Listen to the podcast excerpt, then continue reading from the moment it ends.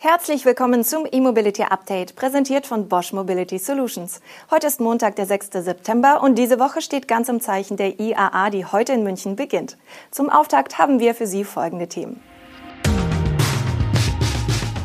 Weltpremiere des Mercedes EQE, e. Audi enthüllt Grand Sphere Concept, BMW zeigt City-Stromer für 2040, Förderung der Elektronutzfahrzeuge in NRW und 29.000 Elektroautos im August. Mercedes hat im Vorfeld der IAA schon gestern Abend den EQE e vorgestellt. Das elektrische Pendant zur E-Klasse teilt sich nicht nur die Plattform mit dem größeren EQS, sondern auch die Grundzüge des Designs. Dabei zielt der EQE e allerdings wie bisher die E-Klasse auch auf den lukrativen Dienstwagenmarkt und verspricht schon deshalb größere Stückzahlen. Bei der Technik hat Mercedes für den Marktstart zwei Varianten angekündigt, nennt aber nur zu einer auch schon Details. Der EcoE 350 soll auf eine Leistung von 215 kW kommen und eine 90 Kilowattstunden große Batterie nutzen, was je nach Ausstattung im Idealfall für 600 Kilometer nach WLTP reichen soll. Die untere WLTP-Spanne ist mit 545 Kilometern angegeben. Der Standardakku des EcoE besteht aus zehn Modulen und die Zellen verfügen über eine NCM-Chemie. Für die Batterie gibt Mercedes folgendes Leistungsversprechen.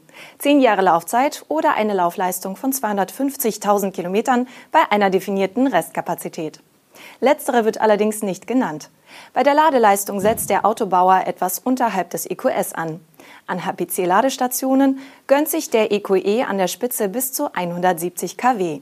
In 15 Minuten sollen bis zu 35,5 Kilowattstunden geladen werden können, was gemäß dem WLTP-Verbrauch für bis zu 250 Kilometer ausreicht. Das Laden auf die üblichen 80 Prozent dauert im besten Fall 32 Minuten. Beim AC-Laden ist ab Werk ein dreiphasiger Onboard-Charger mit 11 kW verbaut. Ein vollständiger Ladevorgang soll dann 8 Stunden und 15 Minuten dauern. Optional wird Mercedes auch einen 22 kW Lader anbieten, mit dem die Batterie in 4 Stunden und 15 Minuten geladen werden kann. Noch kurz zum Antrieb. Der Elektromotor an der Hinterachse besitzt zwei Wicklungen mit jeweils drei Phasen. Preise nennt Mercedes zur Premiere des EQE e übrigens noch nicht. Das wird wie üblich im Vorfeld der Markteinführung passieren, also Mitte des kommenden Jahres. Viele Dienstwagenfahrer dürften sich darauf freuen. Audi nutzt den Start der IAA, um die Konzeptstudie Grand Sphere Concept ins Rampenlicht zu rücken. Eine 5,35 Meter lange Luxuslimousine mit Elektroantrieb und teilautonomen Fahrfunktionen. Die Ingolstädter sprechen von einem Privatjet für die Straße. Bei dem Luxuskonzeptauto soll es sich übrigens nicht nur um eine Fingerübung für das Designteam um Mark Lichter handeln.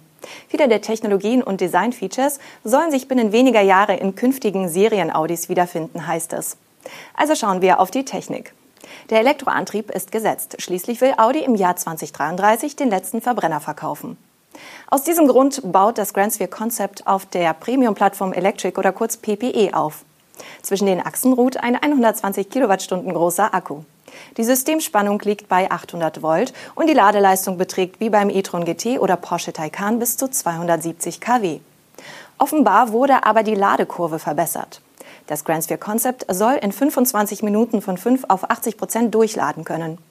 Für den Vortrieb sorgen übrigens zwei Elektromotoren, jeweils einer pro Achse. Die Systemleistung soll bei 530 kW liegen.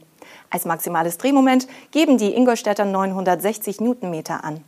Angegeben werden zudem eine Höchstgeschwindigkeit von über 200 km/h und eine Beschleunigung aus dem Stand auf 100 km/h in unter vier Sekunden. Dank des großen Stromspeichers soll mit dem Grand Sphere Concept eine Reichweite von bis zu 700 Kilometern möglich sein. Bei einem Privatjet für die Straße geht es freilich auch um Komfort. Und so will Audi das Erlebnis vor allem durch automatisiertes Fahren nach Level 4 steigern. Ein Lenkrad und Pedale sind zwar noch vorhanden, auf Knopfdruck verschwinden diese aber. Dann soll sich der Innenraum in eine großzügige Lounge verwandeln.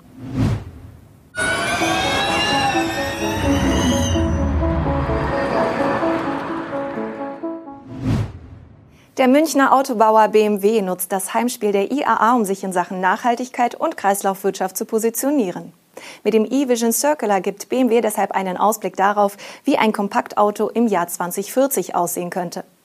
Vermutlich geht es auch darum, nicht so sehr vom Serienstart der aktuellen Elektromodelle iX und i4 abzulenken. Die Studie des Kleinwagens erinnert jedenfalls in vielen Punkten an den i3, soll aber deutlich weitergedacht sein. So besteht die Karosserie nicht etwa aus Carbon, sondern aus recyceltem Stahl und Aluminium. Der eVision Circular soll aufzeigen, wie ein Fahrzeug für einen geschlossenen Materialkreislauf optimiert werden kann. Die angestrebte Rate von 100 Prozent bei der Verwendung von recycelten Materialien macht auch vor der verbauten Feststoffbatterie nicht Halt. Zudem soll die neue Batterie ihrerseits zu 100 Prozent recyclingfähig sein. Das gilt übrigens für das gesamte Auto.